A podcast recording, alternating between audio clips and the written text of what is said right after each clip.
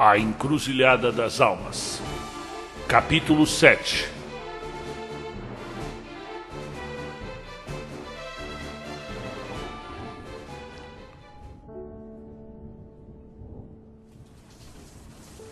As crianças sequer souberam o que vinha ser carnaval, mas esperavam a festa da Revolução Encruzilhense com muita ansiedade. Era o momento de encenar no palco montado em frente à igreja a peça sobre a Guerra do Ouro. Esse ano, Célia Ponciato seria encenada por Maria Belina Cátria. Capitão Emiliano Ponciato seria do pequeno Emiliano João. Leopoldo Cátria quis ser o coronel Mata-Borrão, o vilão. Monique Ponciato seria Maria Raquel Cátria, a filha de Valentim, que ressuscitou nas mãos de São Tereso. Este seria interpretado por Gastão Vieira. O garoto Pierre, a princípio, queria ser o seu antepassado, Belarmino Perrault, mas parece que a peça traria o estudante combatente como um traidor da cidade, entregando o coronel Emiliano aos soldados de Mata Borrão. Mas não foi assim que aconteceu, gritou exasperado nos ensaios.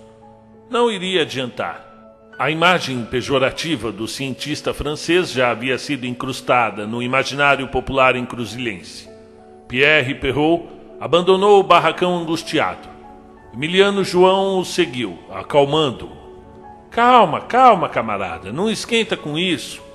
Como, Emiliano? Faz quase cem anos que rebaixam a minha família, isso não é justo. E como saber se é verdade ou não? Eu li diversas vezes no diário do meu bisavô, ele deixou tudo escrito. Mas o seu bisavô não ficou louco? Até você, Emiliano. Não, amigo, eu só quero dizer que você sofre muito com isso, deixa pra lá. Fácil dizer, você é rico, seu pai é prefeito. Emiliano João não disse mais nada. Entendia o sofrimento do amigo Pierre. Compadecia-se de sua dor, por conhecer o próprio pai e saber que dele poderia muito bem ter saído essa campanha que de transformar a imagem dos perros. Desceram pela trilha e foram tomar banho de rio. A tarde estava amena. O sol pintava as árvores e o verde da montanha estava mais fresco. Era, apesar de toda a opressão do momento, muito bom viver em encruzilhada das almas. Uma joia enterrada na pedra da montanha Logo chegaram Monique, Gastão, Leopoldo e Maria Belina. E ali ficaram até quase o anoitecer. A infância era doce e calma. Viver era por demais agradável. Cada qual tinha os seus sonhos. Era agradável ouvir o canto dos pássaros, segurar-se nas pedras e sentir a água descer, com suas propriedades termais milagrosas. Emiliano sentia a luz do sol penetrar por entre os galhos e folhas, pousando suavemente sobre o teu rosto pueril, e sorria, sem saber que, da outra margem, quem o observava o fazia com extrema energia. Era Maria Belina Cátria, que gostava de imaginar em sua mente de criança os pequenos detalhes do seu casamento com Emiliano João já em seus inocentes oito anos, decidira a decoração da igreja, begônias, é claro, e nesse sonho infantil imaginava uma mesa enorme com doces, melados, balas e bolos. E claro, seu noivo vestido de branco, como sonhara todas as noites acordada. Emiliano João, no entanto, sequer se prestava a atentar para o fato de ser objeto de adoração da menina. Tinha, evidentemente, muitos pensamentos, mas nenhum ainda sondava o amor. Leopoldo Catra, o Léo, para os amigos, entretanto, já tinha sido picado pela vespa do amor. Olhava e sonhava, e queria com todas as forças a forte e decidida Monique Ponciato, irmã de Emiliano João. Léo era o maior da turma, forte desde garoto. Defendia a turma dos maiores. Tinha um senso de humor muito peculiar, mais ácido, com pouco tato e muitas vezes verborrágico na maneira e no trato de falar com as pessoas. Já mantinha aos nove anos o semblante duro, assim como o seu queixo, um tanto martelado por seu pai, Cipriano Cátria Neto. E assim, Diante das surras e castigos, o menino era tido como uma rocha dura e intransponível. Não tinha medo de nada, não amolecia por nada, a não ser quando Monique Ponciato chegava. Logo seu semblante desvanecia em um sorriso doce e puro. Sempre levava balas e pirulitos à pequena deusa de seus sonhos, que recebia os mimos com muito carinho. Monique sabia os motivos da rudeza de Léo. Quem iria ser diferente? A vida desde cedo imprimira no garoto gigante as marcas do descaso, da violência e do abandono. E parece que essas impressões o acompanhariam para além dos precipícios de encruzilhada das almas, levando-o ao estrelato e depois à perdição. Chegou em casa molhado da tarde agradável. E tão somente por ter molhado o corredor, seu pai, que vinha subindo logo atrás, já na ânsia de castigá-lo, proferiu: Pensa que é um vândalo? A andar pelas ruas pingando como um indigente?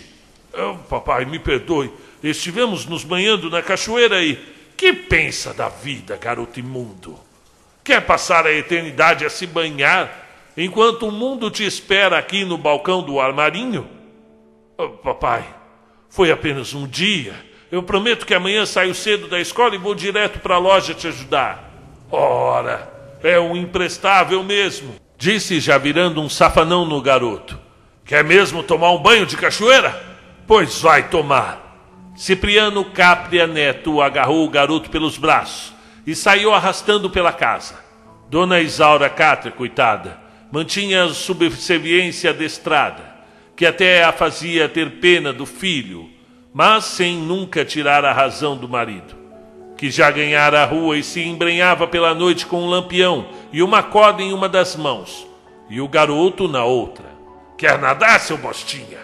Pois vamos nadar a noite inteira agora gruinha Cipriano, enquanto entrava na trilha que levaria à Cachoeira do Vilão, batizada assim, pois fora ali, segundo contavam os cronistas, que um forasteiro chamado Gerôncio certa vez atacara o coronel Emiliano Ponciato em uma numa emboscada covarde, ferindo o fundador da cidade com a intenção de roubar-lhe a jovem Célia. Estando Cipriano e Leopoldo na beira da cachoeira, a noite já ia alta. O homem abarrou muito firme a corda à pedra pesada que dormia milenarmente à beira do poço, onde horas antes as crianças nadavam. Em seguida, e com dificuldades, jogou a pedra pesada no poço. Calculou então a profundidade. E então, logo atou os pés de seu filho, jogando-o logo em seguida na água.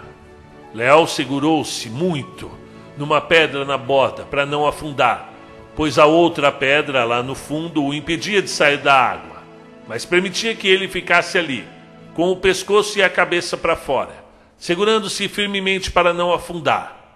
A água permanecia gelada conforme o horário e ficaria mais na medida em que a madrugada avançasse. Pronto, seu Bostinha, sorriu Cipriano. Pode nadar à vontade. Daí você não consegue sair. E é melhor nem tentar desamarrar os pés, senão vai morrer afogado. Amanhã eu venho te buscar para trabalhar na loja. E não tem mais escola por enquanto para você, disse virando as costas para a cidade. Léo Catre, a princípio, tentou se soltar. Evidentemente não conseguiu. Toda vez que tentava, perdia o contato com a pedra, que lhe servia de base para se segurar, e quase se afogava. Ficou mais um tempo se debatendo sem nenhum resultado. Logo começou a gritar, como quem estivesse para morrer. Mas o próprio som da cachoeira abafava seus uivos. Logo os gritos deram espaço para um choro contido e infantil. Ele chorava de tristeza, como quem perde o seu cachorrinho, como quando o avô querido morre, um choro doído, solitário. Logo foi perdendo a sensibilidade das pernas. A água, a cada minuto mais gelada, começou a espetar seu corpo e tão logo ele já chorava de dor, uma dor dilacerante, monstruosa. O corretivo de Cipriano não fora bem planejado, e logo Leocátria encontraria sua morte na hipotermia. O menino já estava fechando seus olhinhos, com o rosto roxinho, quando uma sombra ultrapassou o limiar das águas, refletindo de forma vaga e turva o correr do rio. Leocátria não viu mais nada, apenas o cajado e o facão da entidade, que devagar entrou no rio e logo mergulhou. Quando abriu os olhos novamente, o sol já estava pino. Viu-se numa caverna iluminada pela luz que entrara de fora, além de uma fogueira quase apagada que permaneceu o restante da noite aquecendo o menino. Ao seu lado, uma cuíca de sopa vazia, que em sonhos noturnos ele tomara, ainda delirando. Viu que estava salvo, mas sozinho. Levantou-se com dificuldades. A perna ainda estava machucada pelas marcas da corda. Desceu com terror a montanha. Entrou na loja do seu pai ainda mancando. Aí está a porcaria, Isaura. Falei que não tinha morrido. Graças a Deus, respondeu a mãe com pouca emoção. Cheguei lá e de manhã e cadê o Bostinha? Pensei na hora que o rio tinha levado. Até espetei com a vara o rio e nada. Mas sabia que vaso ruim não quebra, sorriu o pai. Agora vá lá se trocar e desce para me ajudar no balcão. Cipriano era o cão de Léo. O pai mais rígido e por vezes mais cruel, quando um não um criminoso no trato com o pequeno menino grande. Outra feita, amarrou o garoto na antiga mangueira e desceu a vara de marmelo em suas costas, porque ele havia comido os biscoitos da irmã. No ano passado, colocou o menino para dormir na senzala desativada, com escorpiões e aranhas. O garoto odiava cada dia mais o seu pai e apenas encontrava em sua vizinha Monique um alento para toda a tristeza profunda de sua alma.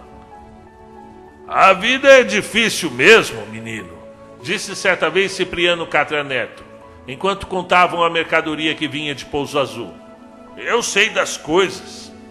Você precisa estar preparado para tudo o que vai te acontecer. Nesse momento, o velho Cipriano pareceu adquirir uma fisionomia diferente como quem profetizasse algo. Leocátria pareceu por muito pensar sobre o assunto. Muitos anos depois, já trocando socos na cidade grande para sobreviver, e depois ainda fazendo a cobertura da reportagem, sentindo o cheiro inconfundível da morte nos necrotérios e vielas esquecidas de São Paulo, quando já vestia o seu inconfundível terno vermelho como a cor do crepúsculo encruzilhense que tanto ele amava.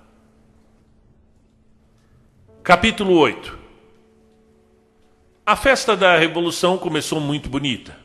Era a primeira com luz elétrica. Cipriano mandara 50 lâmpadas amarelas incandescentes para iluminar a praça. Esperava assim chamar a atenção do público, que andava ainda a iluminar suas casas com querosene. A resposta foi positiva. No segundo dia já tinha vendido 15 lâmpadas.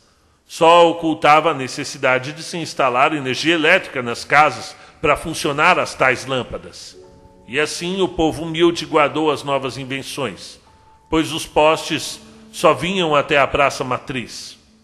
À noite bela, juntavam as crianças a brincar de pega, pique-esconde, estátua e danças. Os olhos de Monique sorriam. Percebeu o Léo, a observar a lua cheia refletindo as órbitas maravilhosas da menina. Gastão sempre atrapalhado. Já estava todo sujo de um chocolate que o amigo Emiliano lhe comprara. Mas não era o Gastão um garoto que se encabulasse. A não ser o dia em que viu a irmã mais nova de Emiliano e Monique. Enquanto a turma toda estava a fazer dez anos, a pequena Clara Maria Ponciato mal fizera cinco. A imagem da garotinha de vestido com as bolinhas amarelas com certeza perturbou muito Gastão, que acabou deixando o chocolate cair em sua roupa. Gastão era o irmão mais novo de uma porção de irmãs. As meninas viviam na ladeira de São Tereso, numa humilde casa de sapê construída um século antes. Cada uma delas, para desespero dos pais muito humildes, enveredaram-se pelas estradas da vida atrás de amores vãos Algumas voltaram arrependidas para logo partir novamente em busca de novas aventuras conjugais. Ficou o pobre Gastão em sua ingenuidade boba, meio que aparvalhado pela vida, aceitando as sortes e reveses com a mesma resignação que o fizera ganhar o apelido conformado. Plácido dentro de sua ignorância de mundo. Aos dez anos sequer imaginava que havia outras cidades, mares, montanhas e pessoas. O mundo se limitava à encruzilhada. Achou graça quando o professor Bernardo Perrault afirmou que a Terra era esférica. Mas à noite não dormiu, diante do medo de cair da cama, com o planeta de ponta cabeça. Chegou a amarrar-se ao colchão com lençol. A parte disso, essa ingenuidade prascóvia era generalizada no povo da cidade. A maioria se mostrava muito impressionada com qualquer novidade ou boato. Isso, é claro, chegava ao imaginário infantil, e as crianças confabulavam. A noite de lua cheia é sinal de assombração, lembrou Maria Belina Cátria. Eu tremo só de pensar, admitiu Gastão sentindo-se mal. Logo se vê que é um maricas mesmo, amolou o Léo Cátria, levantando os punhos. Se aparecessem esses fantasmas, iriam conhecer o poder do meu soco. Ora, resmungou Pierre Perrault, fantasmas não existem. Tudo aqui nessa cidade, assim como a lua cheia, é facilmente descrito pela ciência. Ah, lá vem você com esse papo chato, devolveu Léo, fazendo com que lutasse contra a árvore. Nada que um bom soco não resolva. Você muito bem poderia nos defender se algo aparecesse. Monique Ponciato achava graça dos movimentos rápidos de Léo, imitando os lutadores dos livros. Léo baixou a guarda, abriu um largo sorriso ao seu amor pueril e observou a luz da lua iluminando o rosto de sua pequena amada. Monique deixava-se observar como a obra de um artista valoroso. Sua pele morena clara contrastava com a pálida luz emitida pelo satélite natural. Era a melhor fase de sua vida, a infância cândida e a descoberta do amor. Quando não se faz necessário administrar sentimentos, esquecer desilusões, varrer para baixo do tapete as frustrações angustiantes. Era apenas olhar o seu rosto puro, seus cabelos negros e cacheados, seu sorriso muito branco, enquanto a noite prosseguia, ao som das canções tocadas pela banda cruzverdense. Maria Belina sentou-se ao lado do franzido Emiliano João, dividindo uma maçã do amor com ele. Aconchegou-se conforme o frio foi subindo a montanha, e logo o seu calor de corpinho feminino, do seu bracinho tocava o glacial corpo de Emiliano, causando choques anafiláticos em seu coração. Nunca importa a estação. Nas madrugadas de encruzilhada, sempre faz frio. Os sonhos e as esperanças traduziam na longa espera infantil pelas férias escolares. Contavam os garotos não só os dias, mas as horas para o recesso merecido de fim de ano. Finalmente festejaram quando o diretor Montreal entregou os boletins, desejando honestamente que todos sumissem pelo menos por dois meses. A Praça da Matriz recebia seus primeiros enfeites natalinos. Padre Rubião, tomado pelo advento, montava o antiquíssimo presépio. O jovem pároco, designado a partir do convento de Pouso Azul, com a incumbência de trazer novamente a tradição ecumênica de Deus aos povos esquecidos da palavra do Senhor, após um longo sacerdócio do Monsenhor Alfredo Poncho um homem tão rígido quanto as pedras da montanha, com as missas que duravam por vezes quatro horas, onde o religioso dissertava infinitamente longos trechos de sua Bíblia em latim, fazendo muitos de seus fiéis dormirem sonos profundos. Foi responsável por substituir o padre Firmino, morto em 1832. Sua regência celestial durou quase 80 anos pois chegara ainda um garoto de 22 anos, recém-saído do monastério, ocupando o altar até 1910, quando, aos 101 anos, velho como um bode reumático, entregou seu corpo aos guizus, animais antropofágicos que combateu durante toda a sua vida, como um guardião da necrópole, muitas vezes pernoitando ao lado do mausoléu em dias de morte enterrada no cemitério local. foi um ardente defensor dos bons costumes e por duas vezes acumulou as funções de padre e prefeito, unindo a lei e a fé, transpondo a Constituição ao substituí-la pelas sagradas Escrituras. Foram tempos de angústias para muitos, principalmente o povo, que foi proibido de beber e dormir após as seis da manhã. O próprio padre, em vésperas de completar cem anos, Passava às cinco da manhã tocando sua sineta pelas ruas e acordando o povo. Quando não mais aguentava segurar o instrumento, incumbiu o coroinha a fazê-lo, mas ainda assim ia acompanhando, subindo e descendo a montanha, a acordar o povo de Deus. Quando percebeu que ia morrer, fez Inácio, o jovem coroinha, jurar por todos os santos que iria continuar a labuta de acordar o povo ensinando a velha prática ao novo padre que chegasse. Demorou um pouco, pois, pois somente se deu a nova ordenação dez anos depois. Inácio já era um homem. Encontrou o jovem Rubião na porta da sacristia para colocá-lo a par dos costumes. E para que preciso acordar as pessoas? Elas não sabem acordar sozinhas? Ah, são, senhor, são ordens do Monsenhor Alfredo. Ele deixou muito claro às pessoas que cuidem das suas vidas. Estou aqui para mostrar um caminho. Não ser ama de leite dos cidadãos. Todos são bem grandinhos para escolher. E assim, o padre Rubião mostrou como seria sua regência. Cada um que cuide da sua vida e que Deus cuide de todos. O antigo Monsenhor deve ter se remexido no túmulo ao saber que o novo sacerdote abandonara muito dos seus costumes rígidos de cidade provinciana. O bom mineiro parecia incorporar as práticas e costumes de outro padre, muito mais antigo que o Alfredo, o velho e também centenário padre Firmino.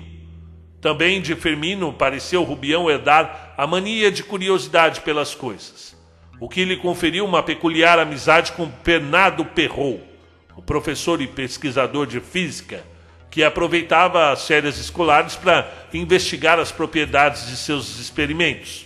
Passou alguns dias no Vale do Esquecimento colhendo materiais, medindo a pressão atmosférica, anotando as particularidades, repetindo as experiências em sua casa. Estranho, coçou o bigode branco certa vez em seu pobre laboratório anexado à cozinha. Que foi, tio? Perguntou Pierre sem tirar os olhos do livro que vinha folheando. Eu não sou químico, mas alguns experimentos com os mesmos materiais, sob as mesmas circunstâncias, têm resultados diferentes quando comparados com os que eu fiz no Vale do Esquecimento.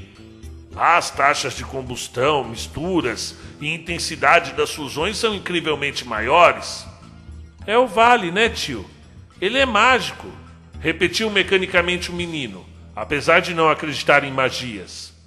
Tendemos a acreditar em mágicas para não admitirmos não compreender como algo funciona. Tudo é química e física, menino. Guarda isso na sua cabeça. Tudo é química e física. Tudo pode ser explicado. Capítulo 9 Passou mais uns dias no vale, mapeando, calculando, trazendo plantas. Certa manhã, cansado de caminhar no dia anterior, parou por um instante próximo ao antigo baobá. Ficou alguns momentos a confabular, até que olhou novamente para cima e coçou o bigode. Um baobá? Em pleno vale do esquecimento? Observou o seu tronco gigantesco, a sua altura, os galhos, constatou-se tratar de uma árvore milenar. Estranho, completou para si mesmo. Essa árvore é natural de Madagascar. Não poderia estar aqui em pleno Cerrado Mineiro. Se tivesse sido introduzida pelos primeiros colonizadores, que seja, teria no máximo 400 anos. Mas aquele exemplar era do tempo da Esfinge Realmente era muito estranho uma árvore proveniente da aridez africana em uma floresta escura e úmida. Aliás, nada ali lembrava o cerrado.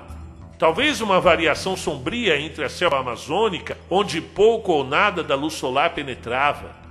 Estava em um local do vale do esquecimento, afastado da estradinha, por onde passava o caminhão do correio, além das outras encomendas e viajantes. Foi adentrando na mais intransponível mata, até deparar-se com uma espécie de poço construído com pedras muito cobertas pelo limo. Era evidentemente uma escavação anterior aos tempos de Emiliano Ponciato, talvez até pertencente ao primeiro milênio depois de Cristo. A entrada da tumba penumbral tinha em torno de um metro e meio de largura, por onde passaria um homem apenas, descendo em abismal profusão. Bernardo Perrault fez suas anotações mediante a construção milenar e voltou no dia seguinte trazendo aparelhos de medição. Conseguiu, por meio de uma corda, mergulhar os medidores, trazendo-os logo em seguida com surpresas que o incomodaram. Os níveis intensificaram-se dentro do poço de uma maneira que não poderia se conceber no planeta. Tanto a radiação quanto a pressão atmosférica e até mesmo a temperatura sofria mudanças drásticas conforme o professor descia a corda. Um lugar desse? Um lugar desses simplesmente não deveria existir no mundo. Trouxe as novidades para casa. Escreveu para o antigo amigo Albert Einstein relatando as descobertas e aguardou ansioso pela resposta. Pierre achava graça na exasperação do tio, que ficava vermelho como um pimentão, anotando, fazendo cálculos, tornando a fazê-los. Deixou o tio mergulhado em suas teorias e resolveu descer até a casa de Emiliano João. Encontrou o amigo no quintal dos fundos, próximo ao pomar, pensando na vida enquanto comia uma manga fresca. Que tanto pensa, Emiliano? O quarto das ferramentas, respondeu olhando para a pequena construção ao fundo da horta. E o que tem é um quarto velho. Eu tenho medo desse quartinho. E por que você tem medo, Emiliano? Parece que tem fantasmas lá dentro. Leopoldo Catre vinha chegando do mercado do pai, quando interrompeu os dois. E então, maricas, o que vocês estão fazendo? O Emiliano acha que naquele quarto tem fantasmas. Ei, eu não falei nada disso, protestou o garoto. Está com medo de um quarto cheio de velharias, Ponciato? Escaneou Léo Cátria. É, claro que não, respondeu inseguro. Eu somente não gosto de encostar em um monte de teias de aranha. O grandão riu muito de Emiliano, que sequer conseguia disfarçar o tamanho incômodo que sentia ao observar a construção centenária. O quarto em si não tinha mais nada do que dois metros de largura por dois de comprimento. Totalmente selado havia anos. Fora esquecido pelo tempo desde que Severino, pai de Emiliano João, ainda era uma criança. Fizeram uma reforma ainda na virada do século, quando colocaram alguns móveis da época de Célia Ponciato no expurgo.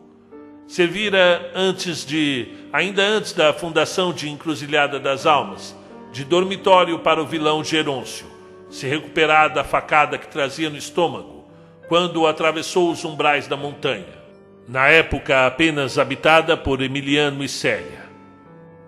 Que será que tem aí? perguntou Pierre Perrault, descendo do pé de manga com duas amarradas na camisa.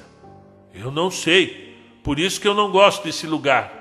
E por que você não pergunta para o seu pai? disse Leopoldo. Eu já perguntei. Ele fica bravo, diz que não é da conta de criança. Falou para eu não mexer. Deveríamos abrir e ver, provocou Léo aproximando-se. Claro que não, devolveu Emiliano João com a voz tremendo. Mas é um maricas mesmo. E continuaram brincando por ali, até que a tarde se fez e resolveram subir até o mirante para acompanhar a construção do farol da encruzilhada. Uma obra estupenda que serviria para coisa nenhuma por anos, até se tornar, décadas mais tarde, um ponto turístico muito visitado da montanha.